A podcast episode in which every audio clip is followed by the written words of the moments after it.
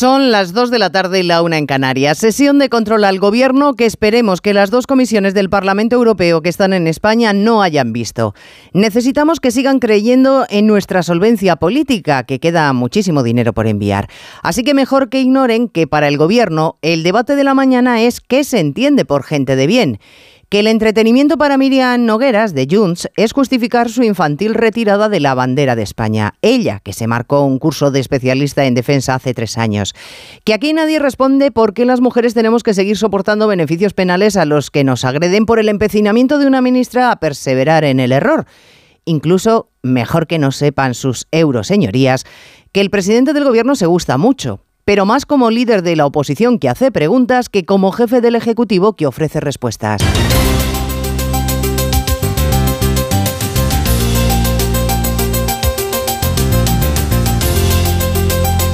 En Onda Cero, Noticias Mediodía, con Elena Gijón.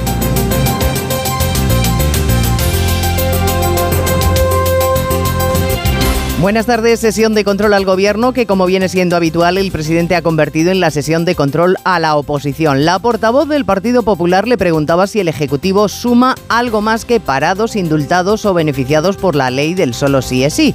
Y Sánchez ha contestado echando mano de las conversaciones de WhatsApp en la que Cuca Gamarra jaleaba las actuaciones parlamentarias de Pablo Casado. Se dice injustamente que usted cambia de chaqueta. Yo eh, creo que no, que no es así. Creo, creo que lo que cambia es el jefe del Partido Popular, pero usted eh, continúa haciendo lo mismo, que es venerar al jefe del Partido Popular. El mayor cambio de chaqueta que se ha producido en la última etapa es el suyo porque le prometió a sus votantes que no gobernaría con Podemos ni pactaría con Bildu. Y a esos millones de votantes es a los que usted ha traicionado durante esta legislatura. Han sido varias las preguntas al presidente sobre por qué no ha cesado ya a varios ministros como los de Podemos, por más que haya méritos para ello. Pregunta sobre Irene Montero, la titular de Igualdad que esta mañana casi suplicaba al PSOE sentarse a negociar. Claro que para ella negociar es no cambiar una coma de la ley. Les pido, por favor, que nos sentemos y no nos levantemos de la mesa hasta alcanzar un acuerdo, que no les demos la oportunidad a los reaccionarios, a los enemigos de los derechos de las mujeres, de volver al Código Penal de la manada, que lleguemos a un acuerdo para mantener el consentimiento en el centro y dar una respuesta unitaria, el Gobierno y la mayoría feminista de esta Cámara, a la preocupación social y a la preocupación de las Silencio, por favor. decisiones judiciales de rebajas de y mientras, la ley del solo sí es sí sigue en vigor y las 4.000 revisiones que estima el Observatorio de la Violencia del Consejo General del Poder Judicial también. Por cierto, que esta mañana en más de uno el responsable de la diplomacia europea, Josep Borrell, ha acusado a todos los que, como Podemos, creen que no involucrándonos en la guerra de Ucrania el conflicto cesará, de ingenuos. Lo siento, pero a mí me gustaría más invertir en otras cosas, pero tenemos que hacer que la industria de defensa sea más capaz de responder más rápido a las demandas planteadas por una guerra que consume muchísimos muchísimo material militar. Hemos vuelto un poco a, las guerras de los años 14 y 19. Ucrania está en esa guerra. Hay más noticias de la actualidad y la mañana y vamos a repasarlas en titulares con María Hernández y Paloma de Prada.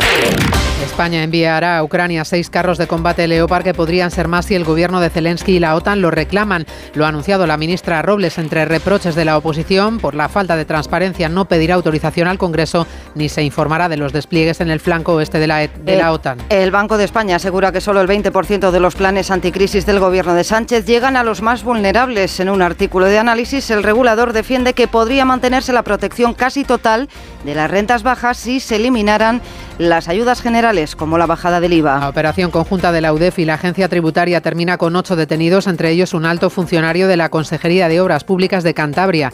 Se investigan las irregularidades en la adjudicación de contratos del Servicio de Mantenimiento de Carreteras del Gobierno cántabro. La policía detiene al padre de las dos hermanas de Tarrasa asesinadas en Pakistán por su posible participación en el engaño que las llevó a volver a su pueblo natal, donde fueron víctimas de un crimen de honor. Se cree que el padre ayudó a diseñar el plan y fue conocedor del desenlace de sus hijas. Andalucía acoge acogerá el próximo mes de noviembre la edición de este año de los Grammy Latino, cuya gala se celebrará por vez primera fuera de Estados Unidos. Sevilla es la ciudad favorita, aunque la decisión final corresponde a la entidad organizadora del prestigioso evento internacional. Arco abre sus puertas en Madrid con más galerías internacionales y el Mediterráneo como hilo conductor. La pieza más cara es un chillida de casi 4 millones de euros y la más polémica, una escultura hiperrealista del cadáver de Picasso que denuncia la turistificación y el excesivo uso comercial de su figura. En cuanto al tiempo, el anticipo de primavera que hemos tenido se acaba. Está llegando un frente frío que esta tarde empieza a cambiarnos el ambiente por el norte de España. Con lluvias persistentes en las costas sin descartar granizo en zonas de Cantabria y Cataluña. Nieva además en las sierras y serán nevadas intensas a partir de los 600 metros. También en la mitad norte peninsular ya se hace notar el bajón de temperaturas, anticipo del desplome generalizado que llega mañana. Está en ciernes una nueva dana invernal, así que hay que aprovechar el ambiente primaveral que todavía hoy se puede disfrutar en buena parte de Andalucía, Murcia, Baleares y Canarias, donde rondan los 20 grados. Dos cositas. La primera, una motera no se come ni un atasco. La segunda, una mutuera siempre paga menos. Vente a la mutua con tu seguro de moto y te bajamos su precio sea cual sea. Llama al 91 555 5555. 91 555 5555. Por esta y muchas cosas más, vente a la mutua. Condiciones en mutua.es. Se cumple un año desde que Putin decidió invadir y atacar Ucrania. El ejército ucraniano sigue repeliendo el avance de las tropas rusas. Esta semana, edición especial del objetivo por el primer aniversario de la guerra en directo desde Ucrania. Especial el objetivo. Ucrania, un año de guerra. Hoy a las diez y media de la noche en La Sexta. ¿Qué sentimos cuando algo nos cautiva? Lo que sentirás conduciendo el nuevo Peugeot 408, con su sorprendente diseño y un interior con acabados exclusivos. Descubre el lenguaje de la atracción y disfruta de condiciones únicas en las puertas abiertas hasta el 28 de febrero.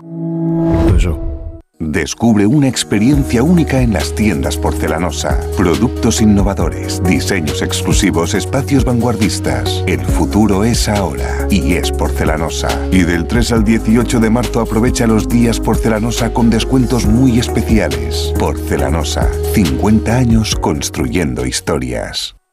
¿Sabes una cosa? Cuenta, cuenta. Cuenta 10. ¿Qué? Pues eso, que con el programa Mi BP ahorras 10 céntimos por litro en todos tus repostajes y disfrutas de muchas más ventajas cada vez que utilizas tu tarjeta Mi BP. ¡Anda! No, anda no, en coche. Ya sabes, cuenta con nosotros. Cuenta con 10 céntimos por litro. Consulta condiciones en mibp.es. Las noticias recientes nos dan pocas alegrías. Aún así, debemos disfrutar de la vida. ¿Ansiomet te puede ayudar? Ansiomet con Crocus Atibus mantiene tu ánimo positivo. Ansiomet de Pharma OTC. En Onda Cero, Noticias Mediodía, con Elena Gijón. La sesión de control al gobierno lleva mucho tiempo desvirtuada, tanto como el presidente del gobierno decidió que su gestión no tenía por qué ser sometida a las preguntas parlamentarias, pero la acción de la oposición sí. Da igual las cuestiones que se planteen, la respuesta siempre es y el Partido Popular más. Cuando no, el ninguneo a las preguntas que ofrecen otros partidos para finalmente reconducirlas a lo mismo.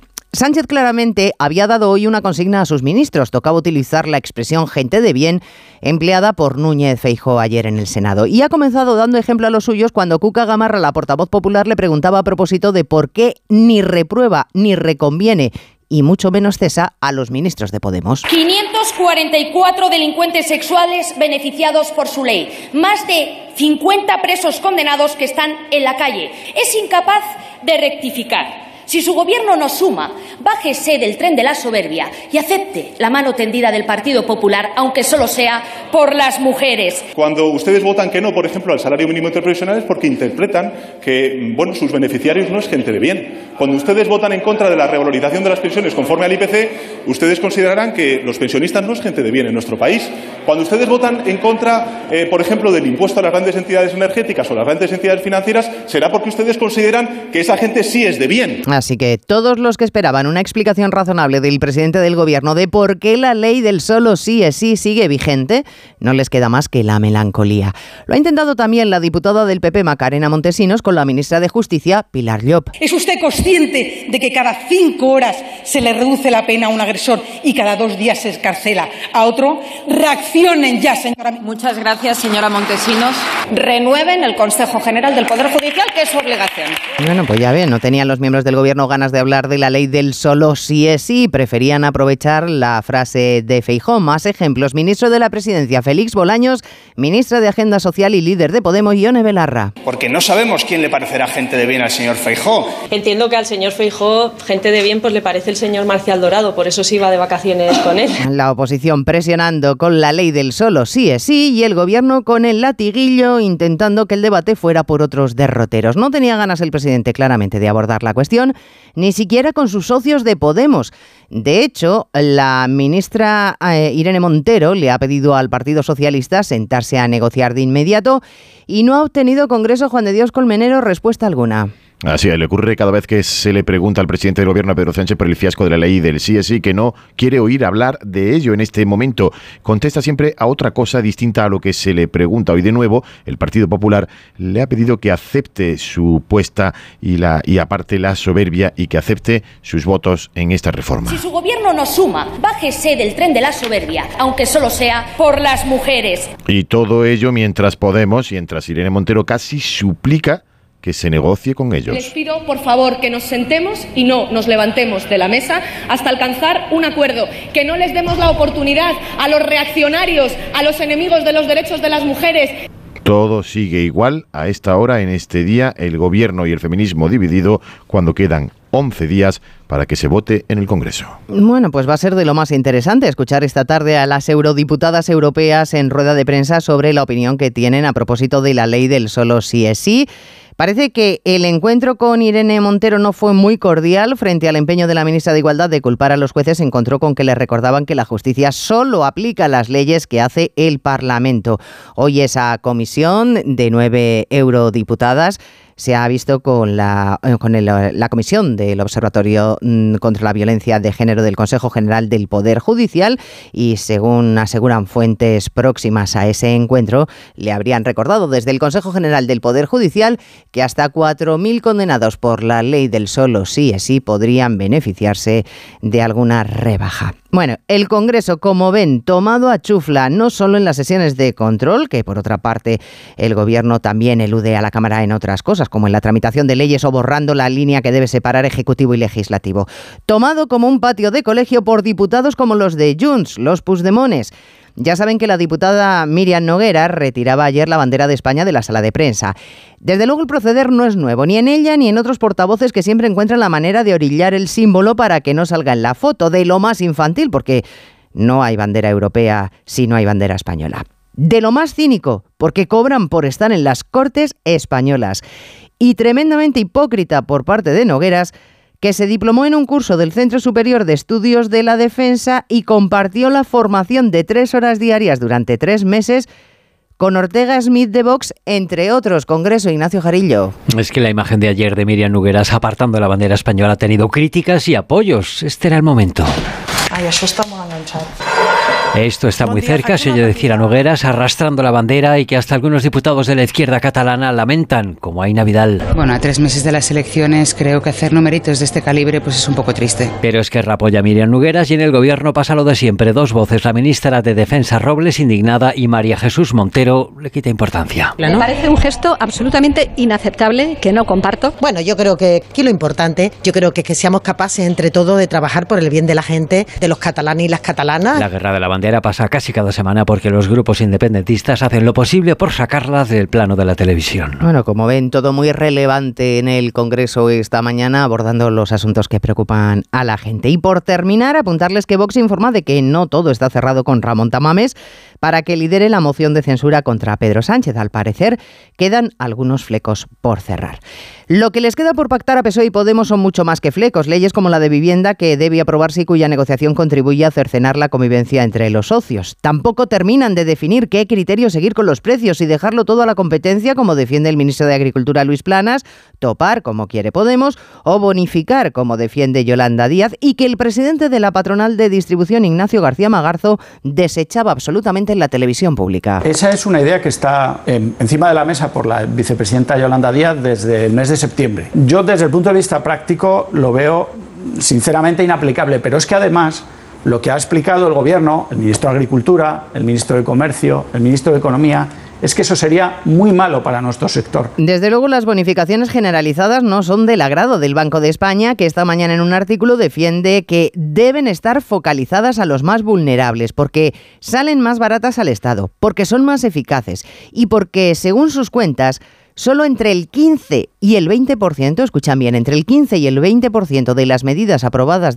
por el Gobierno, Pedro Pablo González, tienen como destinatarios a los que más lo necesitan. Así lo refleja este artículo del Banco de España que indica que si se hiciera, por ejemplo, una transferencia de 860 euros a los hogares vulnerables, el 30% de los hogares con menor renta, el gasto rondaría los 4.790 millones de euros. Es la mitad de lo que el Estado ha dejado de ingresar, ha gastado con las rebajas fiscales electricidad, gas, combustible y alimentos. Las ayudas se deberían centrar en las familias y pymes más vulnerables. Y así lo indicaba, lo recordaba ya la semana pasada aquí en más de una en Onda Cero, el vicepresidente del Banco Central Europeo, Luis de Guindos. Tienen que ser selectivas aquellos grupos sociales que están sufriendo más la, la inflación. Entre otras cuestiones porque los grupos sociales con renta más reducida tienen una propensión a consumir mayor y por lo tanto les afecta más y además consumen aquellos bienes que más han subido. El Banco de España concluye que el Estado, el Gobierno, lograría mantener la protección de la casi totalidad de los hogares vulnerables con la mitad del coste que ya ha efectuado. Bueno, ya saben que además hoy está en España otra comisión, además de la del solo sí es sí, otra comisión que ha dado rueda de prensa para explicar la gestión de los fondos europeos en España. Reconocen que el Gobierno ha puesto a su disposición todos los datos, pero que para el común hay que bucear demasiado, que llegar al dinero que viene de Europa es una labor hercúlea entre tanta burocracia y que es imprescindible, Patricia, Gijón un mayor apoyo a los autónomos. Es imprescindible quitarles trabas administrativas a pymes y autónomos para garantizar un acceso rápido de la ayuda. También debe haber más cogobernanza con las comunidades y sobre todo más transparencia. La presidenta de la Comisión de Control reclama información pública y clara de todo el proceso y a quién llega el dinero. Con tal volumen de millones, dice, los ladrones fluyen y por eso Mónica Holmeyer exige a España un control absoluto sobre la corrupción. La Comisión tiene una tolerancia tolerancia cero contra la corrupción y ha pedido al Gobierno cuáles han sido los últimos cambios que se han realizado en España en el Código Penal. Niega infracciones por parte de España, pero aviso a navegantes. Se ha incumplido un hito, el de la reforma de pensiones, y el Gobierno se arriesga a las consecuencias. Bueno, les va a encantar a sus euroseñorías que están por aquí en España saber, a propósito de la ley del solo sí es sí, a propósito de los cambios en el Código Penal, que Carmen Martínez Aguayo, exconsejera de Hacienda de Andalucía, condenada a seis años por la pieza política de los ERE, fue condenada por malversación y prevaricación, ha pedido, en virtud de la reforma del Código Penal, ser absuelta del delito de prevaricación, del delito de malversación, es decir, que ella también quiere beneficiarse de esa reforma del Código Penal, como está sucediendo con los condenados, por ejemplo, por abusos o por violaciones. En fin, las consecuencias de esa reforma penal. Hay más asuntos en los que Europa nos mira con recelo. Llevamos dos meses de retraso para presentar la reforma de las pensiones y el ministro de Seguridad Social, José Luis Escribano, tiene todavía un proyecto definitivo que sigue negociando o compareciendo, porque esta mañana lo ha hecho. Sí, pero no para hablar de las pensiones, para presentarnos el número de refugiados ucranianos que hemos acogido en nuestro país. 168.000 personas con protección temporal.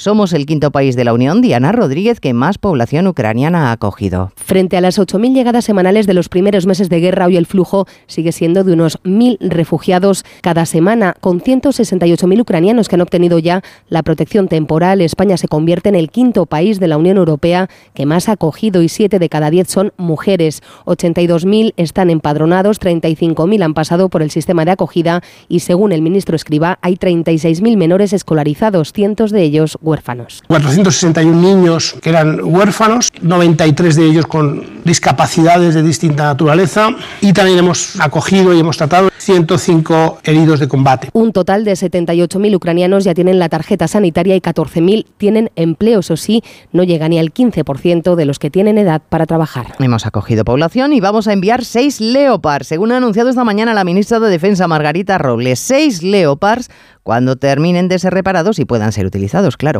Esta mañana en más de uno el responsable de la diplomacia europea, Josep Borrell, llamaba ingenuos a los que piensan que no se debe contribuir con más armamento. Se necesita ese armamento porque hay que ganar a Moscú, ha dicho Borrell que hasta ahora ha podido resistir gracias a que se han forrado, ha dicho el alto responsable de la diplomacia europea, por el precio del gas, pero que ahora están atravesando otras dificultades económicas. Los precios han vuelto a los precios de antes de la guerra y ya nos hemos librado de la dependencia energética de Rusia. Antes era el 40% de nuestro gas, gas europeo, quiero decir, no español, europeo, venía de Rusia. Ahora es el 6%. Y no van a encontrar otro cliente para ese gas. Sí, para el petróleo se lo venden a China y a India, pero a mitad de precio. Compare el déficit público ruso de enero a enero. Compare el déficit comercial ruso de enero a enero. Compare los ingresos por hidrocarburos de enero a enero. Y verá que todas esas variables están en números rojos. Muy bien, no lo deben estar pasando desde luego cuando esta mañana el jefe del grupo de mercenarios Wagner, contratados por Rusia, ha cargado directamente contra Putin por no suministrarle suficiente armamento, porque no le llega munición, con lo que esto pueda tener de influencia en la moral de los rusos, que además esta mañana han escuchado sonar las alarmas antiaéreas por todo el país. No era una alerta real, era un hackeo pero Putin está hoy a otras cosas, a entregarse en un concierto multitudinario y a una entrevista para afianzar lazos, corresponsal en Moscú Xavi Colás, con su homólogo chino. En tiempos de aislamiento los vecinos se unen. Putin ha anunciado que el presidente de China visitará Rusia pronto y que las relaciones han alcanzado nuevos niveles. Una declaración que no pasa desapercibida en medio de las preocupaciones de Estados Unidos porque Pekín pueda brindar apoyo militar a la invasión rusa de Ucrania. La vez anterior que Xi Jinping se reunió cara a cara con Putin fue justo antes de que Rusia enviase sus tropas contra Ucrania. Entonces ambos sellaron una asociación sin límites que provocó inquietud en Occidente. Hoy el líder de la diplomacia china le ha dicho a Putin que las relaciones entre los dos países han resistido la presión de una situación internacional volátil y que las crisis ofrecen ciertas oportunidades. También ha habido un aviso chino a Estados Unidos. La relación entre China y Rusia no está dirigida contra terceros, pero Pekín tampoco va a sucumbir a la presión de otros países. Noticias Mediodía. Libérate de tus deudas. Si tienes casa en propiedad y no llegas a fin de mes por los préstamos, Agencia Negociadora te puede cambiar la vida. Pagaba antes mm, casi 2.300 euros y ahora pago 455. Tenía siete préstamos, siete recibos, a tener uno y además de una diferencia descomunal, una diferencia increíble. Ha cambiado mi vida al 100%. Llama gratis al 900-900-880, 900-900-880 o agencianegociadora.com. Hazlo por los tuyos, hazlo por ti. Grupo Reacciona. Donde pongo el ojo, pongo la oferta. Dos gafas de marca con antirreflejantes por solo 89 euros. Infórmate en soloptical.com. A ver esa foto, decir patata. ¡Hijolusa! Es que decir patata es decir hijolusa. Para freír, guisar, asar o hacer al microondas. Entre nuestra gran variedad encontrarás la patata perfecta para tu plato, siempre con la misma calidad. Patatas hijolusa. El reto de comer bien cada día. Pues el Real Madrid se agiganta en Europa y deja prácticamente sentenciada su eliminatoria de octavos de la Liga de Campeones ante el Liverpool. Esther Rodríguez, buenas tardes. Buenas tardes. Victoria histórica, remontada incluida del conjunto blanco en Anfield, 2-5 eh, con goles de Militao, dos de Benzema y otros dos de Vinicius, protagonista del encuentro y al que Ancelotti considera el jugador más determinante del momento. Ha dicho Jürgen Klopp que la eliminatoria está cerrada, al menos hasta el partido de vuelta. También es prudente el técnico italiano. Hemos tomado ventaja en estos primeros 90 minutos y tenemos que, manejar bien la segunda, los segundos 90. Yo sigo pensando que el Liverpool es un equipo muy competitivo, entonces eh, tenemos que pensar lo mismo, que tenemos que sufrir también el partido de vuelta. No se ha acabado desafortunadamente la eliminatoria. Eliminatoria en Esteón de David Álava con el derby madrileño en el horizonte. El canterano Nacho Fernández sustituyó al austriaco con una buena actuación, pero sin despejar las dudas sobre su futuro. Los últimos años estoy jugando a un gran nivel. Eh, desde aquí no quiero lanzar ningún mensaje porque siempre lo he dicho, ¿no? mi relación con el club es, eh, o sea, no puede ser mejor, es increíble. En, el momento que yo tome la decisión, el primero que lo va a saber va, a ser el club. Es verdad que ahora estoy jugando mucho más eh, y estoy mucho más contento. Intento vivir el día a día, pero no tengo ninguna, ninguna decisión tomada porque soy sincero. O sea, lo primero que lo va a saber va a ser el club. La victoria en Anfield era el mejor homenaje que el Madrid podía rendir a Mancio Amaro, al que el madridismo ha despedido hoy en el Santiago Bernabéu. También el líder de la Liga Italiana, el Nápoles, toma ventaja en su eliminatoria ante la Eintracht al ganar 0-2 en Frankfurt. Hoy se completan los partidos de ida de octavos de final con los partidos de Leipzig City y el Inter Oporto, mientras Barcelona y Sevilla han viajado a Manchester e Eindhoven respectivamente para completar sus eliminatorias en la previa de la Liga Europa. Los de San Paoli defienden una renta de tres goles ante el PSV y su presidente Pepe Castro saca pecho. el Sevilla es el máximo, el máximo en la Europa League, el que más títulos tiene. Y por tanto, eh, en la ida hemos tenido un buen resultado y venimos aquí a, intentar pasar y seguir eh, en este que es nuestro torneo fetiche. Los azulgranas se la juegan con empateados en Old Trafford, sin el sancionado Gaby, sin los, lesionados. Pedri y Dembélé regresa el capitán Sergio Busquets. El Atlético de Madrid prepara el derby del sábado en el Bernabéu, partido que se pierde por lesión Rodrigo de Paul, tras confirmarse que sufre un problema muscular en el muslo izquierdo que le tendrá a cabo entre dos o tres semanas. Simeone podrá contar con Lemar, es duda Memphis, mientras Carrasco se recupera de una faringitis. Buenas noticias para el Villarreal. Tres meses y medio después de ser operado una rotura en el bíceps femoral, Lo Celso ha vuelto hoy a entrenar con el grupo las lesiones se acumulan, los problemas también para el Valencia, que está en puestos de descenso. Baraja no podrá contar con Gallán y Marcos André. Ambos sufren sendos esguinces de tobillo, como han revelado las pruebas médicas realizadas hoy. Y la selección española de fútbol, la selección femenina, cierra su participación en la Copa de Naciones de Australia con una victoria sobre la República Checa 3-0. Hola, soy tu yo del futuro. Y mira lo que tengo. ¡Menudo coche! Pues lo he conseguido gracias a ti. Hay decisiones de las que no te arrepentirás. Consigue ahora tu Opel Corsa o Opel Crossland con una financiación increíble, entrega inmediata y cuatro años de garantía. Tuyo del futuro te lo agradecerá. Encuéntralo en opel.es. Las mejores ficciones ahora se escuchan. ¿Qué pasó en Marte? ¿Por qué hicimos lo que hicimos? Retornados. Y lo más importante, ¿para qué volvimos? Han subido las persianas y hay un policía que está asomado mirando. Malas decisiones. Dios, me cago viva. Mira, me voy a quitar el chip, ¿vale? Nosotros 2036. No quiero seguir compartiendo sueños contigo. Solo en Sonora. Lo vamos a pillar con otra en la habitación de un hotel. De lunes a viernes a las cinco y media de la tarde. No quiero perderme este momento. Nuevos capítulos de Pecado Original. Y después se acerca el final de Tierra Amarga en Antena 3. Ya disponible en A3 Player Premium. Síguenos en Twitter, arroba Mediodía OC. Ya son ocho las personas detenidas en la operación de la UDEF y la Agencia Tributaria en Cantabria. Se han registrado las instalaciones de la Consejería de Obras Públicas, Empresas y Domicilios. Dice el consejero regional que no tenía sospecha alguna. Onda Cero Santander, Alicia Real. Agentes de la UDEF y de la Agencia Tributaria entraban a primera hora de la mañana en la Consejería de Obras Públicas y acordonaban los cinco despachos del Servicio de Conservación y Mantenimiento de Carreteras. Una investigación en la que se lleva trabajando meses desde un juzgado de Madrid. De momento el Gobierno no sabe que se está investigando según confirma el consejero José Luis Gochicoa. El tema está en que ahora mismo, al no al haber secreto de sumario y no conocer ningún hecho concreto, ni siquiera sabemos qué es lo que se está investigando. La Policía Nacional ha detenido ya a ocho personas en una operación por supuestas irregularidades en la adjudicación de contratos del Servicio de Mantenimiento de Carreteras del Gobierno de Cantabria. Además, se ha registrado a cinco empresas, dos domicilios particulares y la Consejería de Obras Públicas. Y en la localidad barcelonesa de Tarrasa, la policía ha detenido al padre de las dos hermanas de 24 y 21 años que fueron asesinadas en Pakistán hace nueve meses por un crimen de honor. Se negaron a mantener los matrimonios de conveniencia a los que fueron obligadas por su familia. Ahora al padre se le ha acusado de malos tratos, coacciones, matrimonio forzoso y colaboración con el crimen. Hondo Cero Barcelona, Monsevals. Las chicas viajaron a Pakistán en mayo de 2022 creyendo que su madre estaba muy enferma y que asistían a la boda de un familiar. Pero allí los familiares habrían insistido en pedir que tramitaran los permisos oportunos para poder llevarse a los maridos a Europa, un hecho al cual ellas se habrían negado. Fue entonces cuando los dos maridos y cuatro hombres más asesinaron a las dos jóvenes. Ahora la Fiscalía quiere comprobar si el entorno familiar de las chicas participó de alguna forma en la cadena de eventos que condujeron a su muerte. En este sentido, la policía ha detenido al padre ya que podría haber intervenido en la mentira para que viajasen a Pakistán.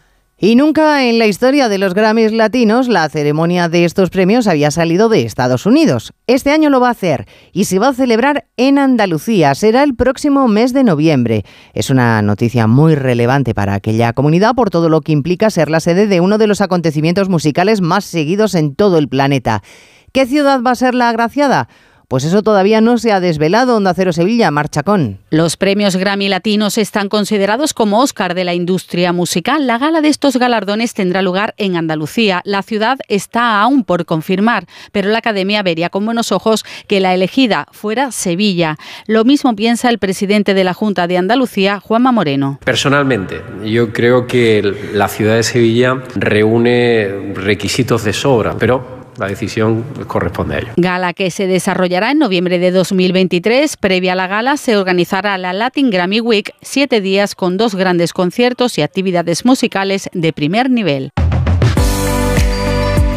Y Arco, que abre sus puertas en Madrid con más galerías internacionales y el Mediterráneo como hilo conductor. La pieza más cara es un chillida de casi 4 millones de euros, la más polémica una escultura hiperrealista del cadáver de Picasso para denunciar, al parecer, el exceso de turismo utilizando su persona.